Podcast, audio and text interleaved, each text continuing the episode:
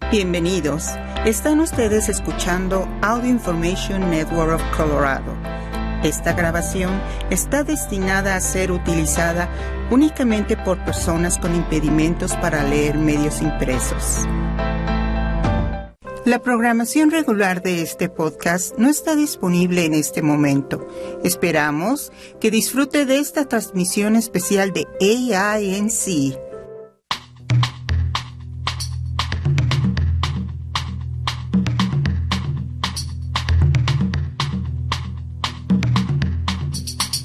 Radio Bilingüe presenta Línea Abierta. Línea Abierta es un programa de noticias, diálogo y comentario producido por Radio Bilingüe en Fresno y Oakland, California. El programa tiene auspicio parcial de la Corporación para la Difusión Pública.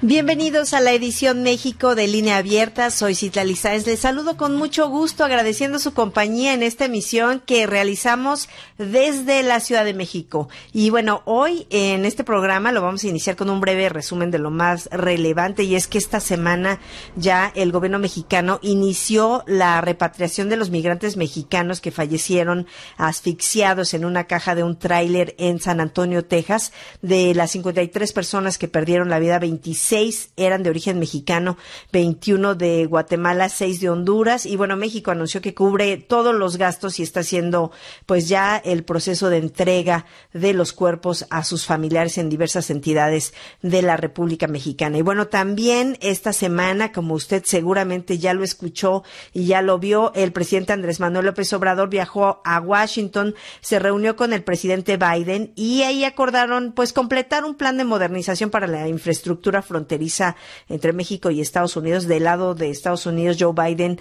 pues ha dicho que incluye 3.4 mil millones de dólares para llevar a cabo 26 proyectos de construcción y modernización de los puertos de entrada terrestre en la frontera norte y sur. En el caso del presidente mexicano López Obrador, se comprometió a invertir 1.500 millones de dólares en infraestructura fronteriza, esto entre 2022 y 2024, además de que se abordaron los temas de seguridad Inmigración. La petición en este punto del presidente López Obrador fue ampliar el número de visas, aunque el presidente Joe Biden pidió paciencia. Así que bueno, parte de lo que se vivió, eh, los paisanos llegaron a Washington, a donde estaba hospedado el presidente López Obrador, llegaron con todo y mariachi y ahí él, pues en el balcón como serenata, pues también les dio unas palabras.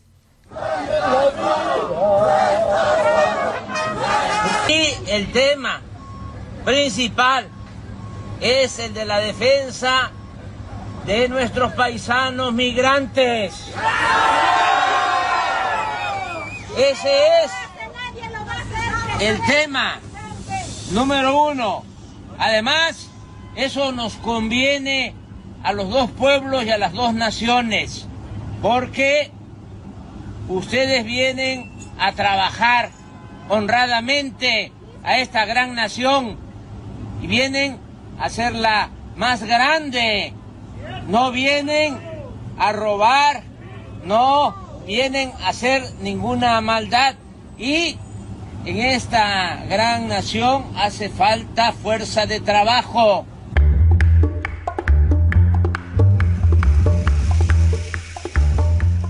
Se firmó en ese entonces un tratado, se llamó el programa Bracero en 1943. Incluso el presidente Roosevelt fue a México y por ese programa se permitió la entrada legal de muchos trabajadores mexicanos, no solo para labores agrícolas, también para la construcción del ferrocarril. Hoy le decía yo al presidente Biden que aunque son otros tiempos y otras circunstancias, había que regularizar de esa manera la situación de los migrantes.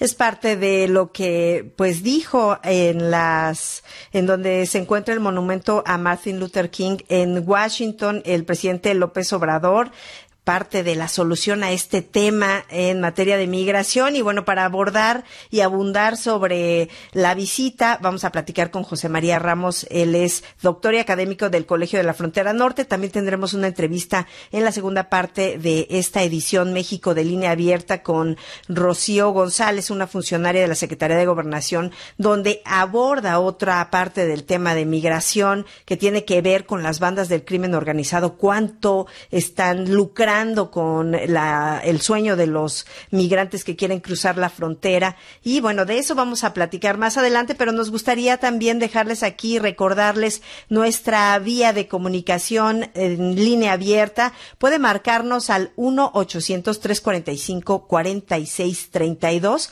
También puede mandarnos un mensaje de WhatsApp al 559-835-9235 para que participe con nosotros. Le doy la bienvenida a la edición México de Línea Abierta al experto en temas de migración, el doctor y académico del Colegio de la Frontera Norte, José María Ramos. Doctor, primero denos un balance sobre la visita del presidente Andrés Manuel López Obrador a Washington, los acuerdos alcanzados. ¿Cumplió las expectativas este encuentro? Muchas gracias por la invitación. Encantado de estar con ustedes, con la audiencia. Yo creo que hay dos, hay dos dimensiones. Eh, una primera dimensión tiene que ver con eh, los, los, posibles beneficios eh, para los habitantes de las comunidades fronterizas de México y Estados Unidos y otro que sería, digamos, una dimensión mucho más amplia. En el primer caso, yo destacaría eh, esos acuerdos concretos de inversiones que de alguna manera ya vienen como parte de una política que han implementado ambos países en el marco de, la, de avanzar hacia la frontera del siglo XXI en el sentido de modernizar las infraestructuras en el caso de ambos, de ambas fronteras de, de, los dos países. En el caso de México se estableció que eh, bueno, el gobierno mexicano eh, seguiría con su política de inversión de cerca de 1.500 millones de dólares. En el caso de Estados Unidos se avanzó, eh, bueno, se sigue la política de avanzar en una inversión de cerca de 3.500 millones de dólares. Esto se vincula y se va a asociar al, a un próximo evento que va a haber en septiembre, que es, eh, es el diálogo económico de alto nivel, que es una iniciativa que se reactivó en esta administración entre ambos países, sobre todo porque, bueno, esto viene desde hace como 12 años, sin embargo, en la administración de, del presidente Trump no se le dio la, la importancia de vida, se está reactivando, esta sería como ya la tercera reunión, y en septiembre se lleva a cabo y es el seguimiento. El segundo punto tiene que ver con el hecho de, eh, pues, de lo que se acordó de alguna manera en el marco de la Declaración de Los Ángeles y, particularmente en el tema de pacto migratorio. Ahí, como se, se, podrán acordar, ahí se suscribieron cuatro puntos. Eh, en esta ocasión se dio atención a uno en particular que, si bien no se, no se concretizó, pero porque sigue, sigue el acuerdo de, del número de visas eh, agrícolas, las H2A, H2A y H2B, este, aquí Estados Unidos y otros países, incluso México también ya se ha comprometido para dar visas este, laborales para la frontera sur, para las comunidades guatemaltecas, como una forma de retención.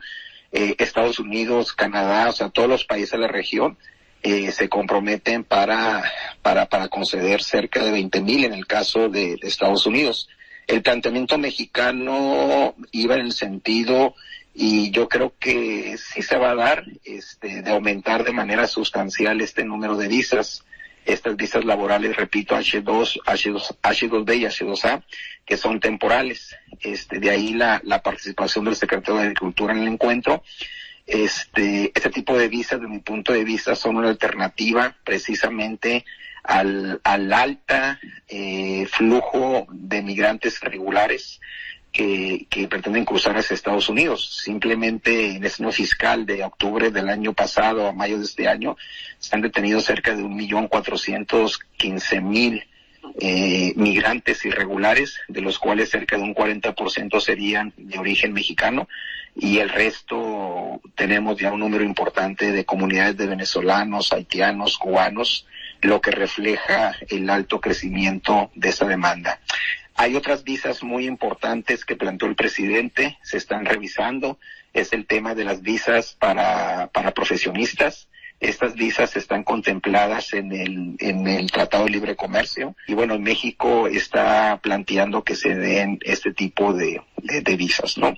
Entonces, estos serían para mí los, digamos, de manera general, dos de los grandes acuerdos concretos. ¿Qué otros temas, doctor Ramos, se abordaron y que también son prioritarios para esta agenda bilateral? Este, por ejemplo, en el tema de la, del, del, acuerdo bicentenario, eh, ahí, este, ah, en este, o en el acuerdo bicentenario se planteó el tema de fortalecer la contención migratoria. Ese es un aspecto interesante porque eh, si bien ya es parte de una política entre ambos países, el hecho de que se haya establecido como parte del, del, del, comunicado conjunto refleja el interés que esto tiene para el gobierno de Estados Unidos, sobre todo considerando este alto incremento en los flujos migratorios, las críticas que ha hecho el gobernador de Texas, Greg Abbott, acerca de este incremento, simplemente por estado de Texas, en donde tendríamos como unos cuatro o cinco cruces, se cruza cerca del 70% o se detienen y expulsan a cerca de un, de un 70% de los migrantes irregulares que van con destino a Estados Unidos, ¿no? En ese sentido, este control migratorio se hace de alguna manera explícito, se plantea que va a haber respeto a derechos humanos, pero bueno, ese es un tema este eh, a, a, considerar, ¿no?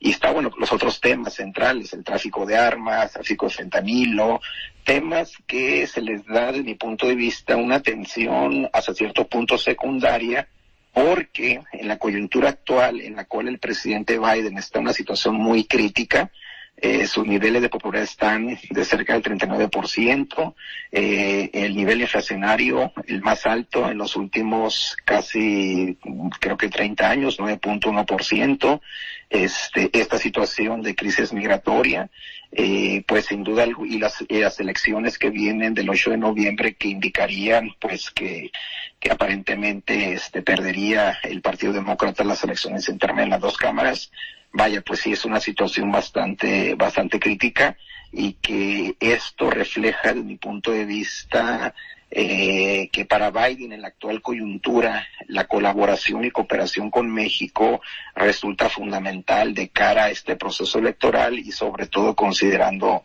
la, la, la, situación en la cual se encuentra él desde el punto de vista político electoral. Doctor Ramos, ¿y usted cómo ve la importancia que le dan al tema migratorio? ¿Cómo lo plantean ambos presidentes, sobre todo ante lo que ya menciona, el contexto político electoral? Lo que estamos viendo ahora por el contexto de la pospandemia y que esto afectó las economías tanto de México, de los países a nivel de la región, este, pues precisamente lo que estamos viendo, es decir, es una reactivación de los flujos migratorios que no se dio en la época de la pandemia. Si agregamos todo el año fiscal de 2020 al mayo del, del 2022, casi se están llegando a cerca de 3 millones de detenciones. Y eso refleja precisamente eh, los efectos de la pandemia, de la pospandemia y la necesidad de, de migrar de nuestras comunidades en este contexto. Y la otra situación también tiene que ver en estas que yo llamo una cierta flexibilización de la política migratoria de Estados Unidos en el sentido, por ejemplo, de permitir que cerca de 160 mil menores no acompañados sean aceptados en, en, la, en Estados Unidos como parte de un proceso de reunificación familiar.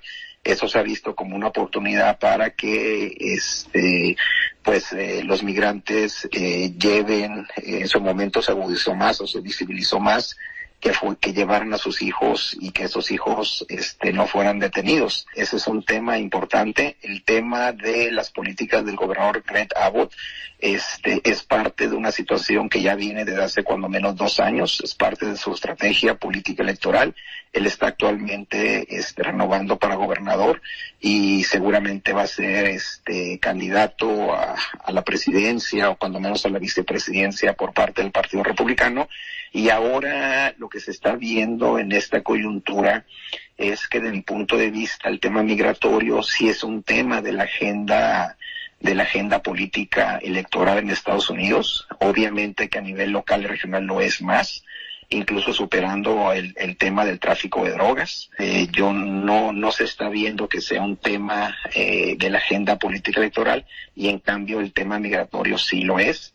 Prueba de ello es que ambos presidentes estuvieron de acuerdo de alguna manera en criticar las acciones de Greg Abbott, pues va a ser un tema de la agenda del presente, futuro inmediato, entonces, y sobre todo por ese contexto, por las fronteras de Texas, sobre todo por la frontera del Río Bravo, cruza casi el 70% del total de los migrantes que van hacia Estados Unidos y que son detenidos sobre todo por por las instancias federales y ahora que serían detenidos también este, por las instancias estatales de Texas. ¿Y cómo lo debemos leer? ¿Con mayor preocupación o los políticos sí podrán capitalizarlo a favor de los migrantes? Como decía el presidente López Obrador, en Estados Unidos necesitan mano de obra, pero hay que permitir la migración regular. Sí, este, yo creo que esa es la propuesta eh, que ha planteado el presidente López Obrador en el sentido de que hay un reconocimiento de estos incrementos en los flujos por los contextos de eh, pospandemia, de los contextos en los cuales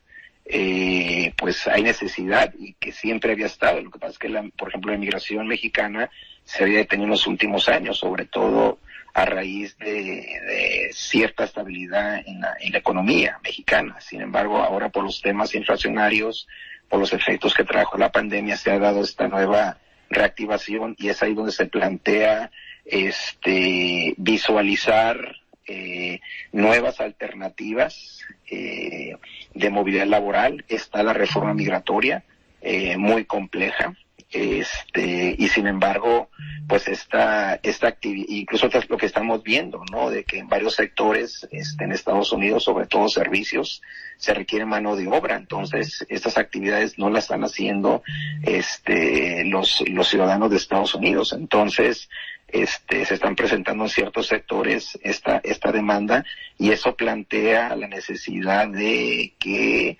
de que se requieren incluso para los propios distritos electorales de los propios senadores republicanos o congresistas, se requiere esta mano de obra. Entonces yo creo que el, el planteamiento tiene que, tiene que verse desde esta perspectiva de movilidad laboral, de, por ejemplo, esa alternativa que, que mi punto de vista sí ha sido exitosa, es decir, estos trabajadores agrícolas temporales que van y vienen bajo determinadas circunstancias, refleja, desde mi punto de vista, un efecto de la integración laboral, sobre todo en ese sector. Desde esa perspectiva, yo creo que México Estados Unidos, y además los países de la región, eh, sobre todo el Triángulo Norte, este, deberían, eh, El Salvador, Guatemala y Honduras, deberían de seguir insistiendo en ese tipo de alternativas, porque lo que sí es cierto es que en un contexto de reactivación de la economía de Estados Unidos, que se requiere, se requiere este, por el tema político y por la propia necesidad de reactivación de Estados Unidos, el papel de nuestros migrantes va a ser, va a ser importante, ¿no? Entonces, yo creo que las mejores alternativas van en lugar de, de restricciones, eh, pues la necesidad de fortalecer los acuerdos de movilidad laboral y sobre todo tomando en cuenta este, pues también un, un, un tema de, de, compromiso de los países de la región, sobre todo porque pues, los países también están recibiendo remesas, ¿no? Entonces esas remesas están, en algunos casos, superan las propias inversiones de los países en, en sus lugares de origen, ¿no? Desde ese punto de vista, el papel de las remesas, México es el segundo lugar de recepción de remesas internacional, cerca de 54 mil millones de dólares el año pasado. Eso nos da cuenta de, la magnitud y el impacto de esas remesas, sobre todo en comunidades del centro y sur del país. Sí, justamente el tema de las remesas la, lo planteaba el propio presidente López Obrador eh, para que se reconociera eh, la necesidad de tener estas visas o ampliar el número de visas. Vamos a seguir platicando con el doctor José María Ramos, pero vamos a hacer una pausa. Lo acompañamos a que siga con nosotros. Regresamos en breve. Esta semana, en la edición semanaria de Noticia, en reunión en la Casa Blanca, López Obrador pide más visas temporales. Biden sugiere paciencia. Condenan nuevas acciones para aprender inmigrantes dictadas por el gobernador de Texas. Con más olas de calor azotando la frontera, prevén más muertes de migrantes. Edición semanaria con noticias y reportajes a fondo, viernes, sábado y domingo a través de Radio Bilingüe y esta su emisora.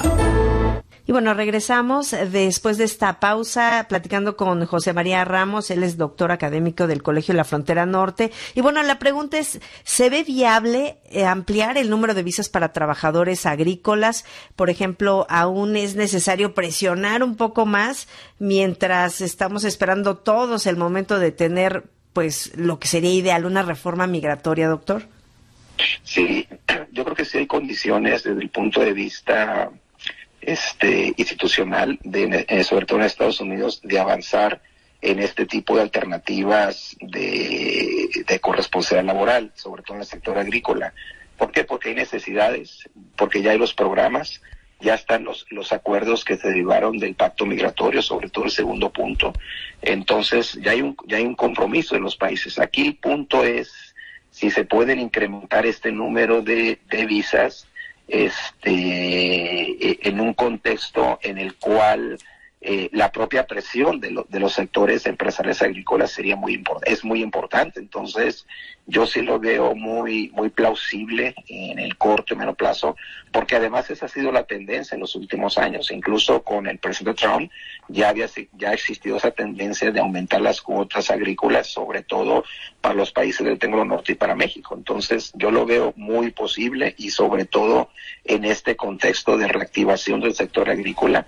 Eh, recordarás Citlali, que en el caso de el, marco de la pandemia, la participación de nuestros migrantes en tareas agrícolas, sobre todo el Cardenal de Valor, fue muy importante. Entonces, yo creo que sí hay las condiciones, tanto económicas, yo creo que hay un, poco de presionar políticamente, un poco, poco en tal sentido, pero eh, es una necesidad. Estados Unidos lo requiere. Este, no es lo mismo, obviamente, avanzar en un tema de reforma migratoria por la por la alta politización que se ha dado, pero en cambio en este tema laboral agrícola yo sí veo que hay bastantes posibilidades y además esa ha sido la tendencia. Y el presidente López Obrador retomaba el programa Bracero. ¿Sería algo parecido? Incluso no solo para trabajadores agrícolas, sino visas laborales para profesionistas, esto ya dentro del marco del TEMEC. ¿Cómo lo ve?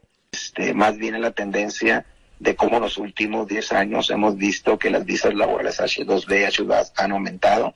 Aquí lo nuevo o el plus sería que el, reconocimiento como parte del TEMEC de las visas laborales para profesionistas. Y ahí pues México también pues tiene una serie de oportunidades y retos porque pues tenemos a cerca de 2 millones de jóvenes graduados de nuestras universidades eh, y los cuales pues no tienen alternativas laborales, ¿no? Entonces, desde esa perspectiva, ese tipo de, de opciones derivadas de estos procesos de integración comercial son una, son una opción. Incluso, este, recordarás que hace unos días hubo una reunión entre las tres este, ministras de comercio y uno de los temas que has estado manejando el TEMEC es cómo crear alternativas laborales para grupos vulnerables, comunidades indígenas, mujeres, y ahí el tema del emprendimiento, la innovación son, son opciones que se han estado vinculando, es decir, cómo se fortalece a la micro, pequeña y mediana empresa con ese tipo de, de, de, personas, de actores, y que pues es parte un poco de lo que pues estos dos años que ya tenemos del nuevo TEMEC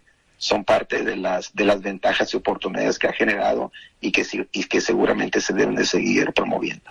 En tema de la migración del combate a las bandas del crimen organizado que los ponen en la situación de pesadilla más que de sueño americano, ¿sí ve coordinación entre ambos países? Sí, mira, ahí ha sido una, una prioridad de, de, de los gobiernos, sobre todo de México, Estados Unidos, es parte del tercer eh, acuerdo del pacto migratorio de la Unión de Los Ángeles de hace dos de hace dos semanas, de hace un mes aproximadamente. Este, aquí el punto es que mm, yo creo que se ha faltado más capacidad de fortalecer la, la, la investigación e inteligencia con nuestros grupos. Pero sin embargo hay una realidad y lo dice el último estudio que hizo el banco el banco mundial sobre la influencia de esta de este sector y, los y los recursos que generan directo e indirectamente los traficantes de personas que cerca de siete de cada diez personas eh, requieren o han requerido el uso de los traficantes de personas en otras palabras se podría interpretar como es un mal necesario en la medida en que están coadyuvando que los migrantes vayan hacia Estados Unidos.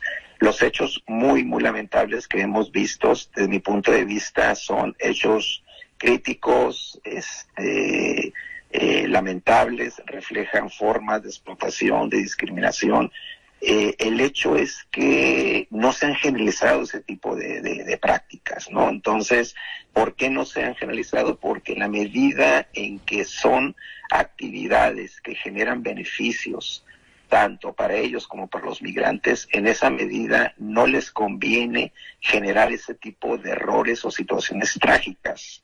Por lo tanto, y siguiendo el Banco Mundial, pues esa es una realidad. Entonces, aquí el punto es, eh, eh, porque se, se da algo contradictorio, es decir, tendrían mayores riesgos aquellas personas que en la medida de que carecen de los recursos, que van por sus propios riesgos, no pueden llegar a su objetivo de llegar hacia México, llegar hacia Estados Unidos. Entonces, este, ahí hay un, hay una situación bastante compleja, pero que refleja que, pues, ha sido un fenómeno histórico, o sea, y, y si, y si uno, si uno analiza eh, las situaciones trágicas en las cuales se han visto involucrados eh, nuestras comunidades migrantes, eh, pues se, han dado casos, ¿no? Pero digamos, esos eventos no se han podido realizar, y sobre todo en los últimos años. ¿Por qué? Porque precisamente en la medida en que los migrantes tienen necesidad de llegar a Estados Unidos,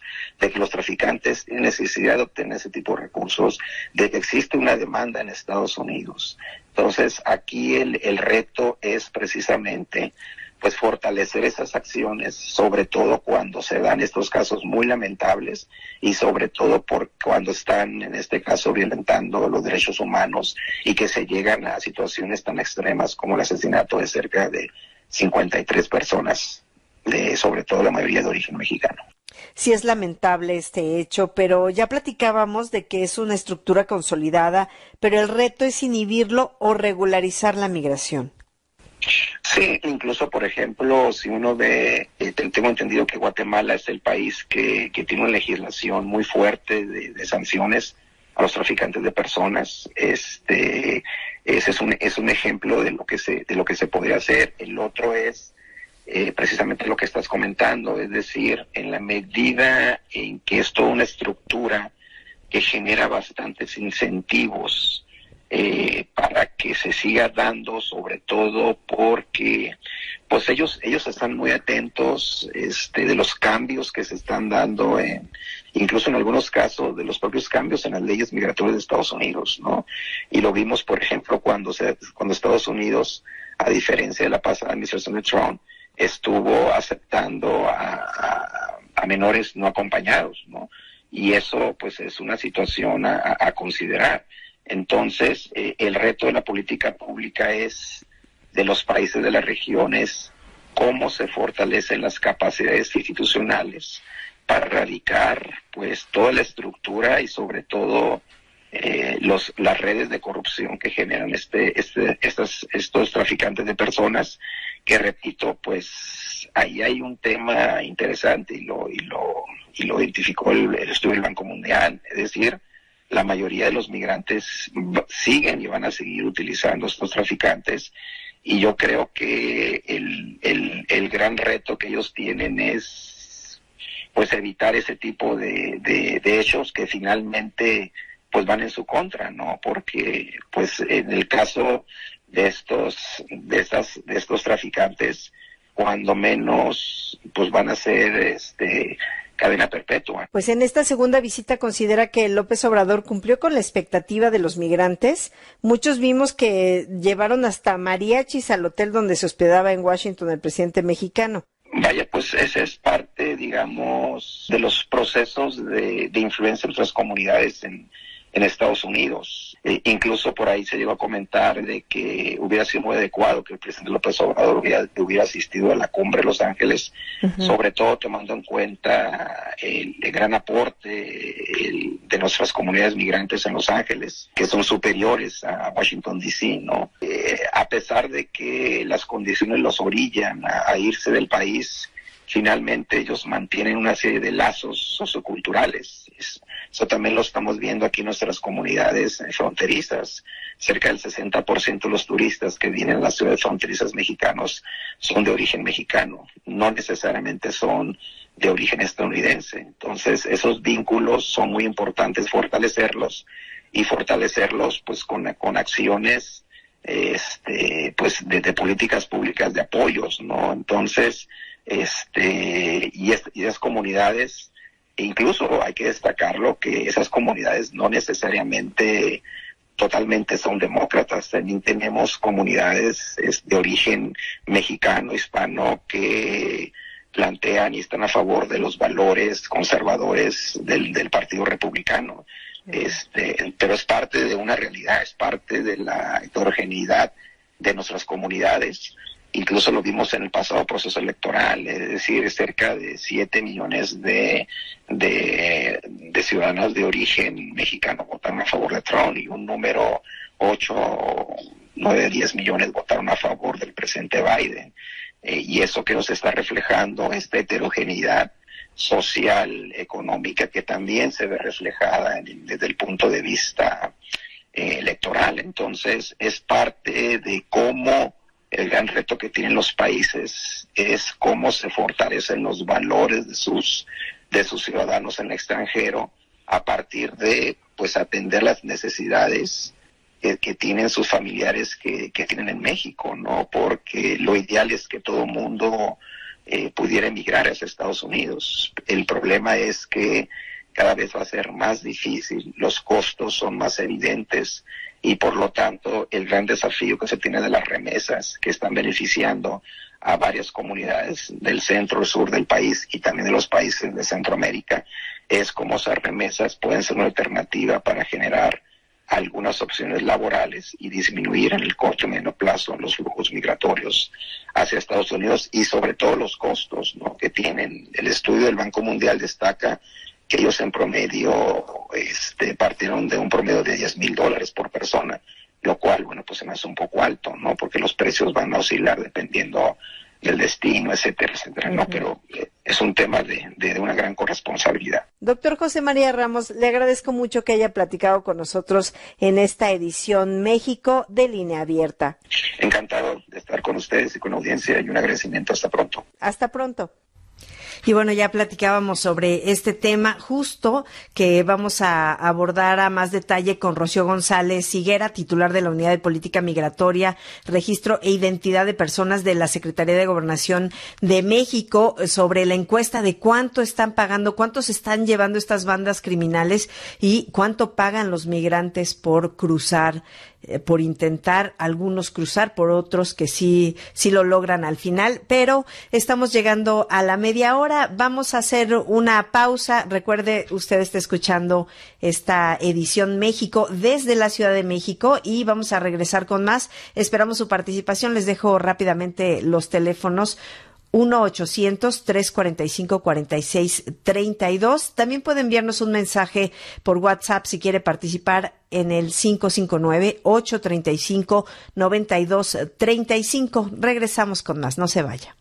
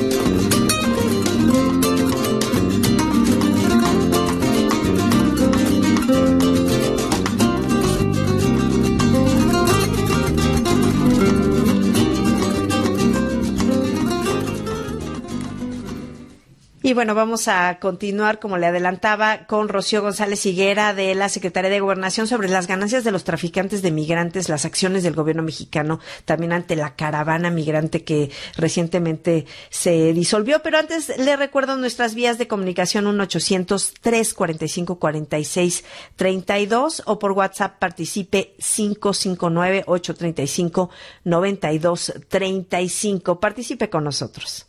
Le doy la bienvenida y aprecio mucho que nos tome la llamada a Rocío González Higuera.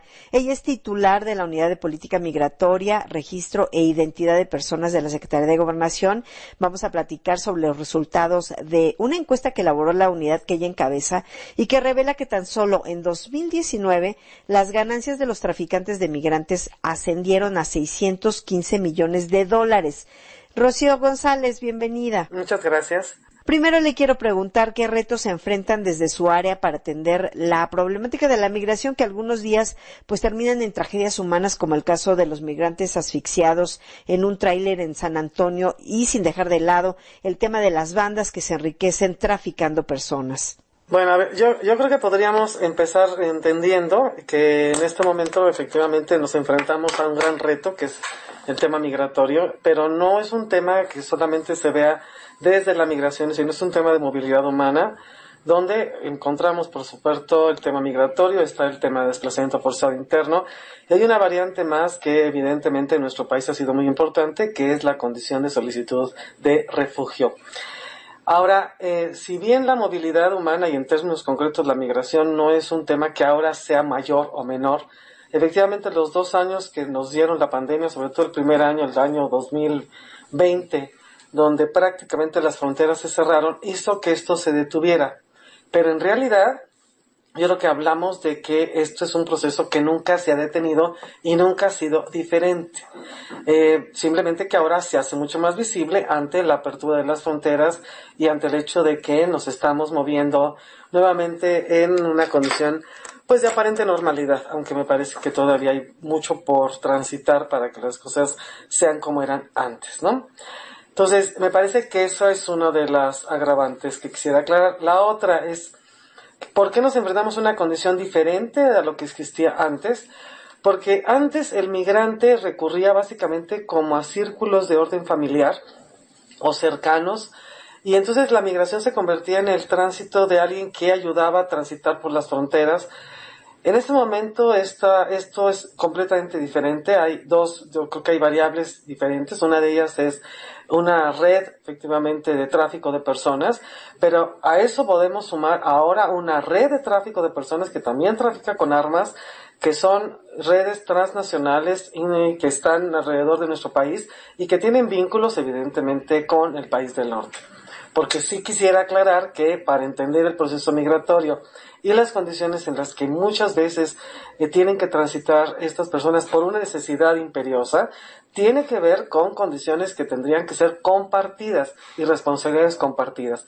Ya que voy, la responsabilidad de los países de origen, la responsabilidad de los países de tránsito y también la responsabilidad de los países de destino, donde pareciera ser que eso queda a un lado y de repente la responsabilidad solo recae en nuestro país o ni siquiera se visibiliza las condiciones que se dan en Estados Unidos. Caso concreto, el lamentable suceso del eh, tráiler que se quedó en San Antonio, donde este ya había cruzado la frontera, estaba en territorio estadounidense y donde me parece que es, y hablo de las responsabilidades compartidas. Y de hecho, ¿cómo aplicar esta responsabilidad compartida? A ver, yo, yo creo que yo separaría y yo no podría decir ni asumir que la responsabilidad es del gobierno de Estados Unidos. Me parece que este es un asunto que implica a todos. Es decir, cuando estamos hablando de una red que gana aproximadamente más de 600 millones de dólares, estás hablando de una red muy sofisticada, ¿sí me explico? Donde involucra eh, a todos involucra a funcionarios, involucra al propio migrante que es tratado como una mercancía y que aparte se asume como mercancía. Eh, me parece, y creo que ahora que va a estar, de hecho, nuestro presidente con el presidente de Estados Unidos y que hoy, sobre todo, ya ha insistido en que uno de los temas a tratar es el tema migratorio, me parece que es hablar de lo que él decía hoy por la mañana. De hecho, es hablar de entender que evitemos la migración irregular y hagamos una migración regular, que es una migración consensada, compartida, donde tengas efectivamente permisos de trabajo en, las, el lugar donde vas a llegar, en este, este caso Estados Unidos. En el momento en que evitemos que sea irregular, y que la regularicemos a través de estos mecanismos de trabajo conjunto, esto evitaría efectivamente muertes, evitaría tragedias como las que vivimos recientemente, pero también evitaría que personas que tienen que salir por necesidad vivan situaciones tan terribles de alto riesgo. Porque antes, de hecho, quienes migraban eran básicamente hombres. Las cifras actuales nos establecen que el 50% son mujeres y no solo es ahora, migra la familia completa. Y con niñas, niños, adolescentes, entonces las condiciones han ido cambiando. ¿Qué ha hecho México respecto al desarrollo? Ha, impulsado proyectos de desarrollo de jóvenes construyendo el futuro, sembrando vida, entre otros, en países del Triángulo Norte, porque la única forma efectivamente que las condiciones cambien es que cambien las condiciones estructurales en los países de origen. ¿Qué otros datos nos puede compartir que arroja esta encuesta? Mira, tenemos, bueno, los resultados son efectivamente eh, algunas de las cifras que podría hay muchas, a ver, hay mucha información que podemos sacar de las dos de las dos encuestas, porque tenemos una encuesta en el norte y una encuesta en el sur. Es decir, hay una encuesta sobre migración en la frontera sur y hay una encuesta sobre migración en la frontera norte.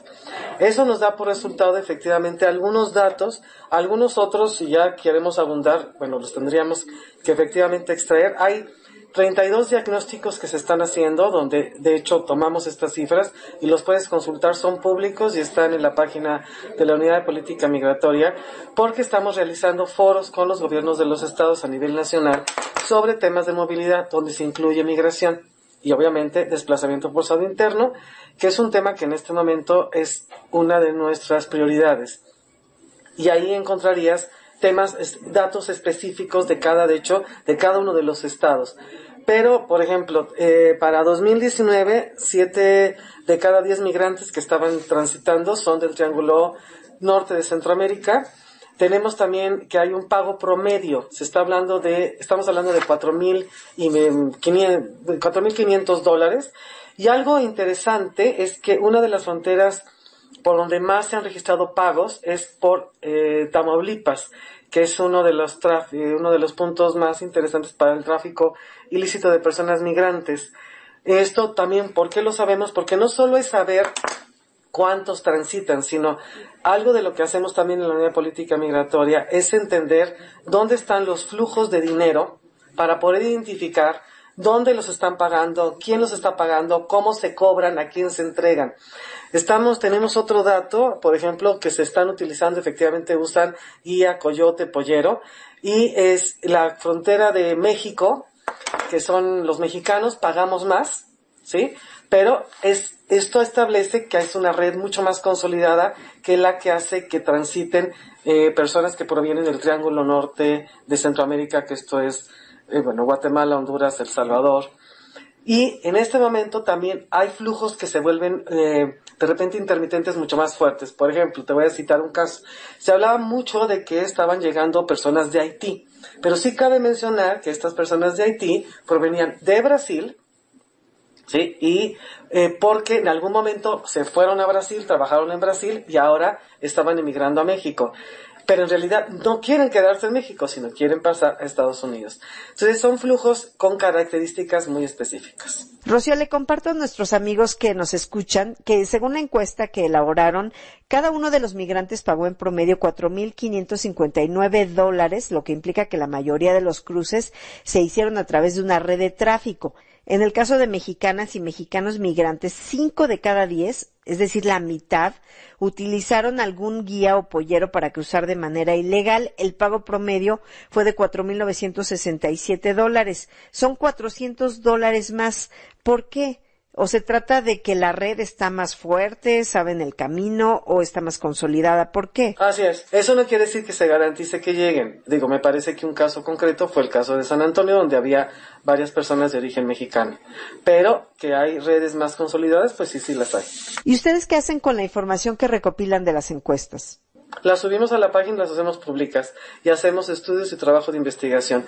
La Unidad de Política Migratoria tiene un centro de estudios migratorios que hemos logrado, y lo digo con mucho orgullo, que quienes eh, hacen, me hacen el favor de acompañar esta tarea de investigación han consolidado un trabajo real de investigación a través de las cifras que tenemos y que recabamos no solo a través del EMIF, sino recabamos a través de los propios registros del Instituto Nacional de Migración. Y se hace un trabajo de revisión y análisis estadístico que permite, y sobre todo, construir políticas públicas y la toma de decisiones basada en hechos y en datos concisos y reales. Y eh, si tú te metes a la página también vas a encontrarte toda la serie de investigaciones que han realizado los investigadores que trabajan en este centro, que también es parte de la unidad, de distintos temas, desde el trabajo de las mujeres, la migración de las mujeres, el asunto finalmente de estas redes de tráfico. Me parece que te puede dar bastante luz y puede enriquecer mucho más la visión en torno y el, y el conocimiento en torno a temas migratorios. Y con esta fotografía nueva, ¿a qué se debe que las mujeres migren en el mismo porcentaje que migran los hombres? Bueno, también es porque las condiciones finalmente han cambiado en, el mundo entero, ¿no? Las mujeres ahora tenemos una participación este, mucho más activa en la vida económica y esto hace que también las mujeres ahora busquen otras condiciones de vida. Antes, efectivamente, había un papel diferente al que jugábamos las mujeres. En este momento me parece que nuestro papel es, ese, también participar en la vida económica y productiva y por lo tanto también migramos. Con estas cifras que nos das, esta información la pasan a las autoridades, a la fiscalía, sobre todo porque ahí se ve el camino del dinero hacia estas bandas de traficantes. Por supuesto, sí, claro. De hecho, por eso te comentaba que parte de una de las vertientes de este trabajo de investigación y de revisión estadística es dar cuenta de dónde se encuentra el manejo del dinero. Nosotros no tenemos, obviamente, este tipo de atribuciones, pero sí podemos contribuir, y así lo hacemos, a entregar los datos de dónde se está moviendo el dinero. Si es en la ruta de Tamaulipas, de cuánto estamos hablando, si es en la ruta del Golfo, si es en la ruta del Pacífico. De tal manera que efectivamente quien se encarga de estas tareas, que es las fiscalías y en este caso la unidad de inteligencia financiera, puede hacer un rastreo de las pues de las cantidades de dinero y de las cuentas bancarias y a quienes, de dónde proviene y a dónde llega el dinero. Pues sí, estamos, como dice el dicho, ¿no? Hay que seguir el dinero, follow the money, y ahí eh, podríamos saber hacia dónde se están moviendo, quiénes son los líderes de estas bandas que ya también nos explicaban, es una organización que incluso tiene que ver con autoridades para hacer crimen organizado, pues han, han hecho ya una red muy amplia. Y eh, nos mencionaba también el tema de que los mexicanos estamos pagando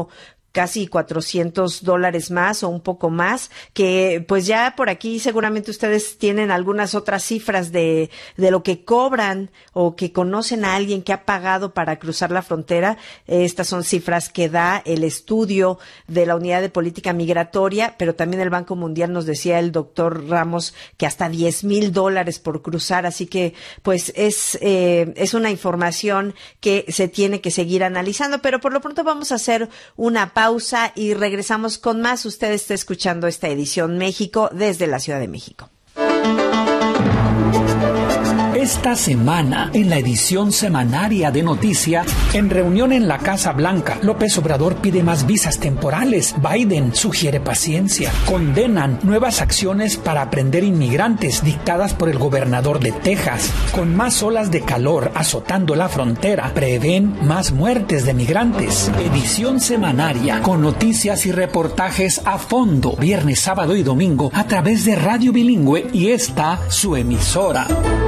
Seguimos platicando con Rocío González Higuera, titular de la Unidad de Política Migratoria, Registro e Identidad de Personas de la Secretaría de Gobernación. Nos da esta fotografía de lo que padecen los migrantes en su intento por cruzar la frontera norte. Y Rocío, también le quiero preguntar sobre el tema de la caravana que venía hacia Estados Unidos. ¿Se disolvió? ¿Qué acciones tomaron para ello? Mira, eh, yo creo que las caravanas que se disuelvan eh, eh, me parece que México tiene, yo creo que habría que atender ciertas cosas. La migración en México no es ilegal. Lo que sí es ilegal es el tráfico de personas. ¿sí? Por lo tanto, la política migratoria de nuestro país establece como una de las prioridades la integración de quienes quieran integrarse a nuestras condiciones, a nuestra sociedad y obviamente a nuestro país. Y para ello sí eh, tenemos algunas de, algunos datos, por ejemplo, que te podría dar eh, y, que y que manifiestan y dan cuenta de cómo ha cambiado las condiciones. Por ejemplo, en el caso de Comar, que es la Comisión Mexicana de Ayuda a Refugiados, entre 2013 y 2019 ocurre un incremento de solicitudes de reconocimiento de la condición que aumentó de 1.296 a 70.609 en solo seis años. En el 2021 su número se elevó a más de 130.000 solicitudes. Igualmente, nosotros como país entregamos durante el año 2021 87.634 tarjetas de visitante por razones humanitarias, 64.364 para visitante regional y 3.747 tarjetas de trabajador fronterizo. O sea, México sí tiene una serie de condiciones para eh, la estancia que permite a las personas una condición de regularizarse. Y desde una visión que hemos eh, no solo em, puntualizado, sino implementado a través de condiciones humanitarias y de respeto de derechos humanos de quienes migran a nuestro país. Eso no quiere decir que podamos obligarlos a quedar aquí. Y eh, México ha ido cambiando su condición de ser un país de tránsito, de expulsar migrantes, se ha convertido en un país de destino. Em, si bien no tenemos cifras alarmantes de quienes se quedan en nuestro país, porque en realidad muchos de ellos lo que buscan es transitar a Estados Unidos, eh, México sí está ofreciendo las condiciones de integración ante la situación que viven en sus países, ¿no? Entonces, sí, eso es lo que hemos hecho con las, con las caravanas y sumado a eso eh, hay programas como es, insisto, Jóvenes Construyendo un Futuro y Sembrando Vida que ha permitido la integración de varias de estas personas que se quedan en el sur de nuestro país que han permitido que trabajen y bueno tengan mejores condiciones de vida. Es por supuesto, sí es así, sí, sí es así. Pero nuestra parte como México y me parece como país es ofrecer las condiciones de integración y ofrecer que pueda estar en las mejores condiciones. Eh, no, efectivamente nosotros no podemos garantizar que se queden en México. Lo que sí podemos garantizar es que mientras se queden en México estén bien. Entonces, la apuesta de México con la reunión del presidente López Obrador y Joe Biden es regularizar la migración. Mira, yo, yo me constriño a lo que él señaló y que ha venido insistiendo durante toda la semana desde que se anunció la visita de, de nuestro presidente al territorio norteamericano y en concreto entrega, encontrarse con el presidente Biden.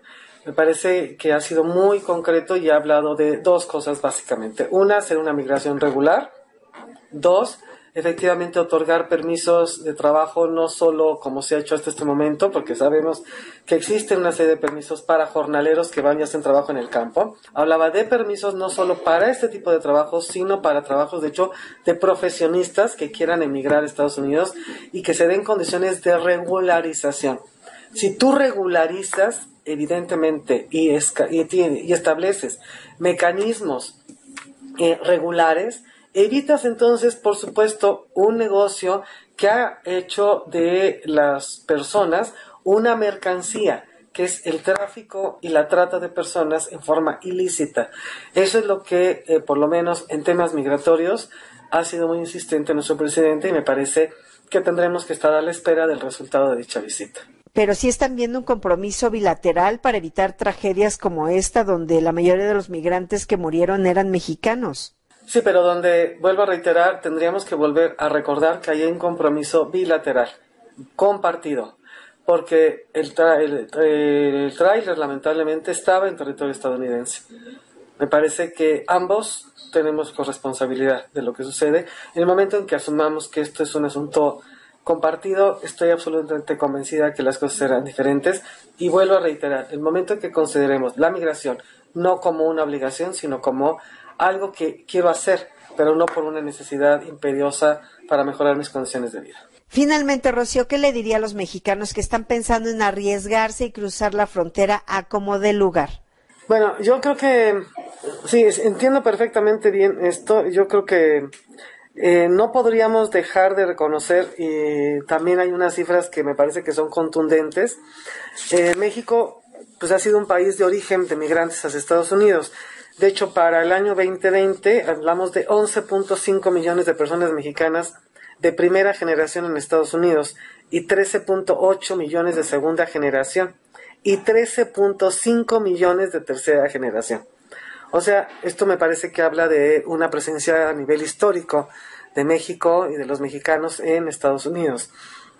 Me parece que lo que se está haciendo, y eso es parte de el plan de desarrollo de nuestro país, el Plan Nacional de Desarrollo, es efectivamente construir mejores condiciones de vida para que quienes vivimos en, nuestro, en México no tengamos ninguna necesidad de emigrar y eh, efectivamente que las condiciones no nos hagan hacerlo porque estemos obligados a hacerlo, sino porque queremos migrar.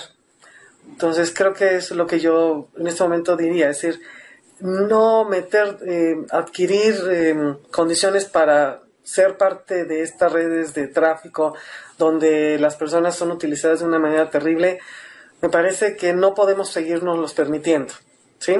Entonces creo y confío en que lo que se está impulsando desde mi país y en México se pueda eh, permitir que quienes quisieran migrar mejor se queden en México y vivan en condiciones mucho mejores. Todo ha cambiado. ¿Es mucho más peligroso migrar en este momento? Por supuesto, sí. Son polleros, coyotes, hay muchas formas de denominarlos, pero me parece que hemos ido transitando de una red donde había una condición de conocimiento de quienes transitaban hacia la frontera pasó después a convertirse sí en un tráfico de personas, pero en este momento estamos hablando de redes y de carácter internacional que no solo trafican personas, trafican droga y trafican este, armas.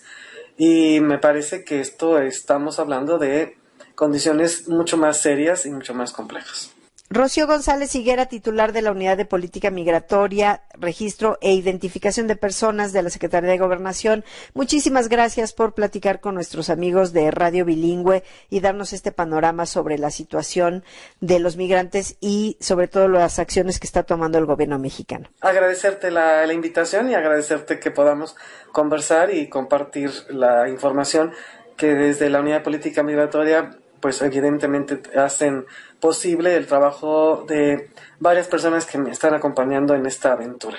Pues ahí está esta conversación que sostuvimos con Rocío González y por supuesto con, para presentarle a ustedes esta, esta información. Sé que quedan mensajes ahí en el tintero, pero bueno, recuerden nuestro número de WhatsApp. Ahí los puede mandar, incluso puede mandarnos mensajes de voz y nosotros los, les vamos a dar salida en este espacio, en esta edición México, el teléfono para que envíen sus mensajes de texto o mensajes de voz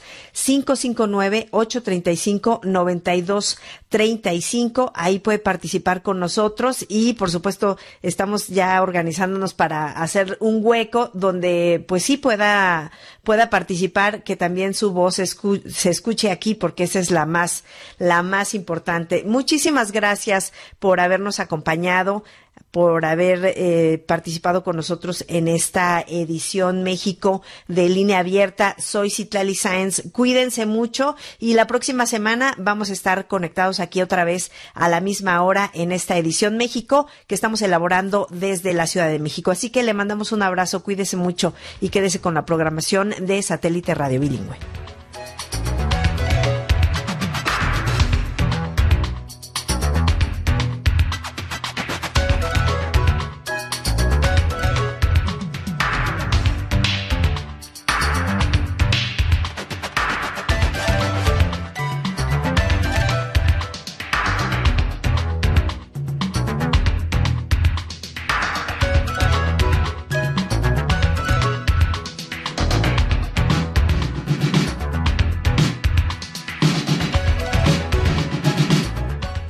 Abierta es un programa de noticias, diálogo y comentario producido por Radio Bilingüe en Fresno y Oakland, California, con auspicio parcial de Evelyn and Walter Hess Jr. Fund, de California Endowment y de James Irvine Foundation. Este programa se distribuye a través del servicio de satélite de la Radio Pública Nacional de los Estados Unidos. El conductor técnico es Jorge Ramírez, asistente de producción María de Jesús Gómez. Samuel Orozco es el productor ejecutivo. Las opiniones que escuchó son exclusivas de sus autores. Escucha usted Satélite Radio Bilingüe.